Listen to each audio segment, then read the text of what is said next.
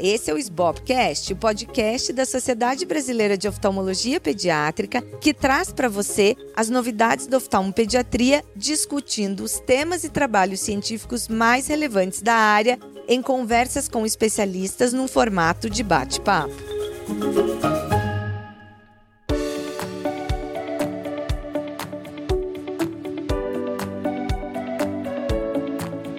Eu sou Luísa Hopker, atual presidente da SBOP, e hoje eu tenho aqui uma convidada super especial. Eu vou conversar com a doutora Liubiana Arantes de Araújo, que é neuropediatra, PhD em neuropediatria com doutorado sanduíche em Harvard e professora da UFMG e presidente do Departamento de Pediatria do Desenvolvimento da SBP, a Sociedade Brasileira de Pediatria. Liubiana, seja super bem-vinda. Oi, doutora Luísa, olá a todos. Muito obrigada pelo convite. Imagina, obrigada por você ter aceitado. Afinal de contas, a neuropediatria e a oftalmologia pediátrica têm muito em comum, né? Com certeza, andam bem uma ao lado da outra.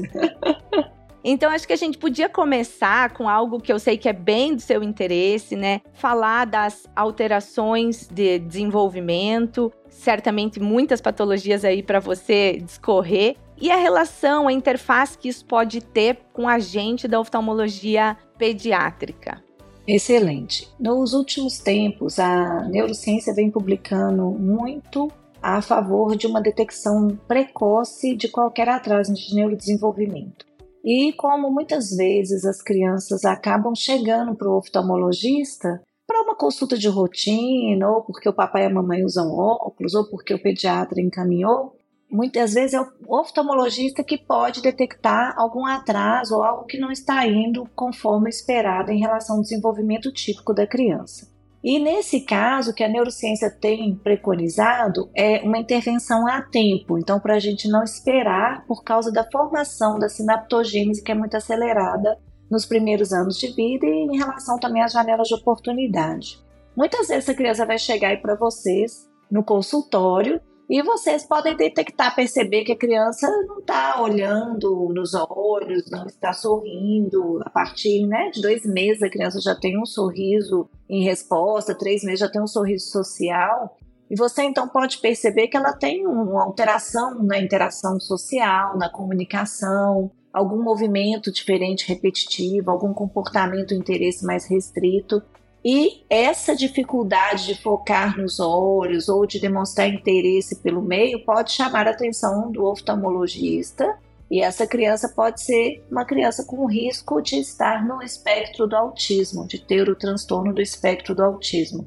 Hoje, cada vez está mais prevalente, a prevalência é de uma criança para cada 44, então, com certeza, vai chegar muita criança com esse perfil né, no consultório do oftalmologista e muitas famílias que ainda não perceberam isso, porque aquela família de primeira viagem, ela não percebe esse déficit de olhar sustentado nos olhos, de olhar para o ambiente, de olhar para o objeto de forma mais assertiva. Então, neste momento, o oftalmologista pode, claro, conversar com a família, né, acolher a família, avaliar se tem algum erro de refração, alguma dificuldade dessa criança realmente, é uma dificuldade visual que esteja comprometendo então esse foco em relação ao olhar e orientar a família para o encaminhamento a tempo.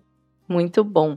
E Liubiana, queria que você comentasse um pouquinho, assim, a gente vê crianças às vezes, e, e de novo é uma grande interface entre as nossas áreas, que, pelo uso excessivo de telas, às vezes tem um comportamento que quase parece alguns sinais que podem né, caracterizar o transtorno do espectro autista. E que, porque estão com pouca interação com outras crianças, ou mesmo até com adultos, e que ficam naquela questão repetitiva dos desenhos. Tem uma idade específica, assim, que você diga: olha, é realmente aqui o problema é telas, né? Ou o que, que você pode trazer de elementos da consulta em que você ache que o problema talvez seja o uso excessivo das telas que está alterando o comportamento da criança, ou, né, para você diferenciar com a questão, por exemplo, do espectro autista. Esse é o desafio de todos nós neste momento. Como a gente pode fazer o uso adequado das telas sem prejudicar a saúde das crianças. Então a gente hoje vive nesse mundo digital E, segundo as orientações e as recomendações nacionais e internacionais, crianças de 0 a 2 anos não devem ser expostas às telas de 2 a 5, no máximo uma hora por dia, somando todos os dispositivos, e a partir desta idade, duas horas ao dia. O que a gente percebe é que as famílias têm um desconhecimento em relação a essa orientação, acabam deixando as crianças expostas à tela. A gente teve aí também um momento do isolamento social, devido à necessidade colocada pela própria pandemia. E essas crianças muito expostas às, às, telas, elas realmente têm uma alteração no desenvolvimento da socialização e da comunicação. Tem um termo que a gente às vezes usa que é o Autistic-like Disorder, que é como se fosse algo semelhante ao autismo, mas que não é o autismo. Nesse caso, como a criança não tem a genética do autismo, se você começa a fazer uma intervenção efetiva, um treinamento parental e uma estimulação adequada, essa criança rapidamente vai desenvolver, porque ela tem estrutura cerebral capaz de ter essa formação de aprendizado dessas habilidades. E se realmente essa criança tiver dentro do espectro do autismo, o desenvolvimento dela, então, em resposta a essa intervenção, não vai ser tão satisfatório. E a partir daí a gente pode diferenciar. Então, sendo um caso de exposição à tela, ou sendo o caso de autismo, é importante a estimulação a tempo orientação familiar. Não que tela cause autismo, mas que a tela predispõe a um déficit social, um déficit de comunicação. Se a criança já tem a genética do autismo, então isso vai deflagrar mais precoce e mais grave se essa criança for exposta à tela, além dos riscos em relação à visão, que a gente vem alertando tanto as famílias sobre essa questão do uso excessivo em todas as idades, uma fase que a criança está ainda crescendo, né? O globo ocular está crescendo e essa criança exposta muitas vezes a dispositivos cada vez de menores tamanhos, então as, as telas cada vez ficando menores, então o prejuízo vai restringindo a exposição a estímulos diversos e ao mesmo tempo causando as alterações visuais, que aí vocês sabem muito melhor que eu, né? É, com certeza. Isso é tema recorrente, né, da gente conversar com as famílias, porque, como você falou, realmente muitas famílias, eu acho incrível como, mesmo estando tanto na mídia, as recomendações da SBP, que, assim, são recomendações que estão muitíssimo bem feitas, né? A gente lê o documento, a gente percebe que realmente foi muito pensado. Mas mesmo assim as famílias elas né, não seguem isso ou têm dificuldade de às vezes tomar as rédeas, né? Quando percebem, mesmo quando percebem que isso está sendo um problema no comportamento da criança ou como essa semana, por exemplo, eu atendi crianças, duas crianças no mesmo dia, que ficaram estrábicas pelo uso excessivo das telas. E, e era Nossa. só parar de usar as telas e elas já voltaram ao normal. Então, realmente é algo assim que precisa ser martelado para as famílias. E a né? Sociedade Brasileira de Pediatria vem tentando fazer esse trabalho através da orientação dos pediatras, de orientação à comunidade em geral também. Então, é o papel da gente tentar divulgar isso de forma mais assertiva. E que outras alterações do neurodesenvolvimento você vê com frequência no teu consultório e que você acha que assim o oftalmologista tem um papel talvez na detecção ou mesmo em termos de né, compartilhar o cuidado com o neuropediatra? É interessante, por exemplo, que a literatura descreve, tem artigos mostrando que crianças com deficiência intelectual podem ter maior prevalência de astigmatismo. E aí acaba virando também uma, uma via de mão dupla, né? Então, se a criança tem uma deficiência intelectual e ela tem um astigmatismo, ela então vai ter mais dificuldade para poder né, receber um estímulo adequado no cérebro para poder desenvolver a cognição, sabe? Então, é algo que pode chamar a atenção do oftalmologista pediátrico nesse sentido. Aquelas crianças também de sobreviventes aí, né, da, da, prematuridade extrema, e muitas vezes nem da prematuridade extrema, porque cada vez mais a gente acompanha, devido à alta tecnologia, crianças que têm fatores de risco conseguindo nascer e passar por várias adversidades no período neonatal e depois continuar a vida. E essas crianças, muitas delas, pela retinopatia da prematuridade, por exemplo, vão fazer o acompanhamento com o oftalmologista e podem ter outras alterações não tão evidentes que o oftalmologista pode perceber, como essa questão, então, uma deficiência da linguagem, uma deficiência cognitiva, da interação social, porque a deficiência motora muitas vezes ela é notada mais facilmente, mas cabe aí também o oftalmologista esse trabalho em equipe. Também há aquelas crianças que têm alteração no desenvolvimento devido a fatores genéticos, por exemplo, então predisposição genética, e essa criança pode ter é, um dos sinais precoces uma alteração visual, não é? Então, por exemplo, a gente tem aí uma doença de Tay-Sachs, por exemplo, que a criança vai ter lá na fundoscopia a mancha vermelha cereja, que é a doença da deficiência de examinidase A, que é uma síndrome de regressão neurológica. A gente tem também aquelas crianças que às vezes nascem lá com o olho claro e aí pode estar associado, e os pais não têm, e aí pode estar associado a alguma alteração genética, como por exemplo o síndrome de Angelman, que tem, pode ter também um comportamento autístico associado.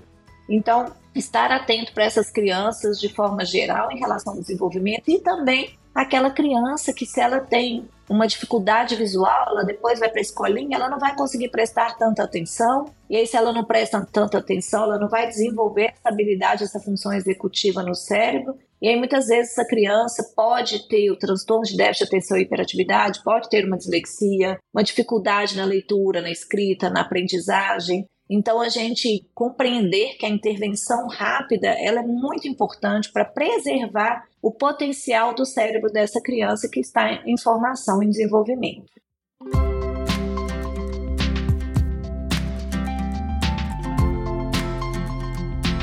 Aproveitando o gancho do que você falou, a gente sabe que tem algumas medicações, como a Ritalina e outras medicações, alguns anticonvulsivantes, que eles podem ter efeitos na acomodação, né? Até podem gerar, às vezes, algum tipo de hipoacomodação a ponto da gente precisar mudar a nossa prescrição, né? Do óculos, por exemplo. Tem alguma medicação específica que você gostaria de lembrar ou que você fala com os seus pacientes? Olha, porque a gente sabe, por exemplo, da vigabatrina, né, que é um Isso. excelente anticonvulsivante, mas que a gente tem algumas orientações específicas que a gente tem que fazer para os pais que estão em uso. Algo diferente, assim, a mais que você queira comentar para a gente, afinal de contas, com certeza você maneja muito né, medicações com os seus pacientes. É, essa parceria é essencial, porque a família muitas vezes ela tem um receio grande de usar a medicação na criança pequena e tem crianças que têm indicação formal de usar a medicação, como o caso, por exemplo, da vigabatrina. A criança precisa de um acompanhamento longitudinal de perto com esse oftalmologista, para poder detectar ali se tem alguma alteração, mas que o oftalmologista também acolha a família e fala: olha, a necessidade existe né, para o controle, para evitar outras perdas maiores, e a gente vai acompanhando junto em concomitância aqui a questão oftalmológica, mas entender essa questão de pesar o risco-benefício, né? Porque uma epilepsia, uma epilepsia não controlada, com crises frequentes, graves, diárias, o prejuízo é muito grande em relação ao desenvolvimento global. Claro que a gente então acompanhar a visão e aí, é, se detectar alguma, algum prejuízo, entrar em contato com o neuropediatra, tentar ver se tem outra possibilidade ou não, se é só essa mesmo, né? Então isso é importante. Outros casos também de outras medicações, igual você falou, que pode ter, por exemplo, uma hipermetropia acomodativa, visão turva, várias alterações, por exemplo, relacionadas, tem estudos de coorte com metilfenidato, para acompanhar as crianças a longo prazo e observar se essa criança tem alguma alteração nessa questão, principalmente da acomodação, com alguma dificuldade temporária de enxergar, que aí também poderia prejudicar o interesse pela leitura, o interesse no estudo, a dificuldade às vezes na sala de aula. Tem estudos mostrando que pode dilatar a pupila, mas a gente precisa de mais estudos nesse sentido. O que eu vejo hoje é que tem super diagnóstico também de transtornos, que muitas vezes a criança é a criança que dorme tarde, que fica muito tempo no videogame, e aí ela é taxada como déficit, tem um déficit de atenção, ela é taxada como uma criança com TDAH, por exemplo. Existe criança que tem diagnóstico de TDAH, mas esse diagnóstico ele tem que ser criteriosamente definido, não é? através de anamnese, exame físico, avaliação escolar, interdisciplinar. E se essa criança tem um benefício com o uso do metilfenidato, ela também tem indicação então de realizar acompanhamentos, incluindo aí o acompanhamento oftalmológico para detectar de forma precoce qualquer alteração. Então não é que a gente não vai usar o metilfenidato porque ele pode causar alguma alteração visual, mas essa cautela ela é extremamente importante. E como você comentou, né, eu acho que o caso da vigabatrina, assim, é realmente muito exemplar porque eu vejo vários pacientes no meu consultório que a única medicação que controlou a epilepsia né, de difícil controle foi a vigabatrina. E os pais às vezes ficam com aquela sensação que estão entre a cruz e a espada, né? Mas eu acho que, como você bem colocou, é muito importante que a gente diga: olha, tá tudo bem assim, é muito melhor para a criança que a criança esteja bem controlada e a gente vai cuidando da parte oftalmológica do que a criança que tinha crise diária e, e nada controlava até que ela comece a usar a vigabatrina. Isso. O problema é que às vezes vem associado a crianças que já têm algum questão visual, por exemplo, porque a criança tinha, às vezes já tinha, antes de usar isso, uma palidez de nervo óptico relacionada a alguma alteração hipóxico-isquêmica que a criança teve ali na, na época perinatal. Então, eu acho super importante de destrinchar para a família o que é o que, né, para a gente não, não culpar a vigabatrina, às Isso. vezes, por uma questão oftalmológica que já existia, né? Exatamente, perfeito. Mas é, como você falou, muito importante a gente colocar isso de forma multidisciplinar. E queria te perguntar, para gente que é oftalmopediatra e trabalha também com crianças que têm estrabismo, existe, assim, o maior medo do oftalmopediatra é quando recebe crianças com estrabismo súbito que isso possa significar alguma doença mais grave neurológica. Tem algum sinal, assim, ou sinais que você queira chamar a atenção da gente, oftalmopediatra, para a gente ficar atento em que isso demonstre que existe né, uma emergência em mandar para um, para um neuropediatra ou até por pedir um exame de imagem, né? Às vezes a pessoa não tem um neuropediatra próximo ou está numa cidade menor, mas queria que você ajudasse a gente a saber quais são as nossas red flags, assim, quando a gente tem estrabismo súbito e eventualmente algum sinal neurológico a mais. Esse caso é um caso que demanda uma atenção muito rápida e imediata. Então, a anamnese é importante, perguntar se a criança teve febre, se está mais prostrada, se mudou a alimentação, se modificou o comportamento, para ver se tem aí algum risco né, de alguma infecção do sistema nervoso central encefalite, né, algum, algo parecido. Se essa criança também teve alguma queda, se ela estava né, brincando em algum lugar que a família não estava junto e chegou com algum galo em casa, ou algum hematoma no corpinho, né? Porque a gente sabe que tem aqueles casos em que a família talvez nem saiba que aconteceu alguma queda e às vezes a família, o pessoal julgou não é importante, ou tem aquela questão também da síndrome da criança espancada, não é que a família muitas vezes não fala abertamente o que aconteceu. Tem os casos que você citou, que hoje acho que é o que está acontecendo muito, né? Criança muito exposta à tela e de forma excessiva e acaba então tendo algum desvio abrupto, agudo aí, né? Algum estrabismo abrupto. Só que é isso que eu estou falando, a gente tem que afastar as causas graves, porque elas são muito graves. Então, por exemplo, você pensar no retinoblastoma, um tumor do sistema nervoso central, né, um que esteja comprometendo aí o terceiro par, quarto par, sexto par. Então, a gente avaliar isso imediatamente a criança, às vezes, que está com um tumor já evoluindo com uma hipertensão intracraniana. Eu já tive paciente que não tinha outros sintomas sabe? E que a criança tinha um tumor, sistema nervoso central, e que só aparecia aquele, né, aquele sinal que não chamava tanta atenção, entendeu? Então, é, nesse caso, como pode ser relacionado a algo mais grave, é essencial a avaliação do pediatra, pelo menos do pediatra, para definir se essa criança vai ser encaminhada para o neuropediatra, se essa criança vai ter que ir para o hospital, né? Se for algo mais uma necessidade mais urgente, ou se pode fazer um acompanhamento ambulatorial. Então, eu acredito muito que, às vezes, eu pego pacientes também com estrabismo agudo, que eu vou encaminhar também para o oftalmo, mas que não dá para a gente bancar assim, ah, não, vamos esperar que é só isso, sabe? Porque o desfecho pode ser fatal ou pode ser uma, ter uma sequela irreversível nessa situação.